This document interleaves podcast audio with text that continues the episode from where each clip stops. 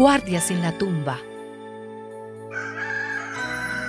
Al día siguiente, es decir, el sábado, los jefes de los sacerdotes y los fariseos fueron juntos a ver a Pilato y le dijeron, Señor, recordamos que aquel mentiroso, cuando aún vivía, dijo que después de tres días iba a resucitar.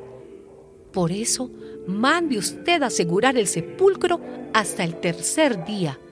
No sea que vengan sus discípulos y roben el cuerpo y después digan a la gente que ha resucitado. En tal caso, la última mentira sería peor que la primera. Pilato les dijo, Ahí tienen ustedes soldados de guardia. Vayan y aseguren el sepulcro lo mejor que puedan.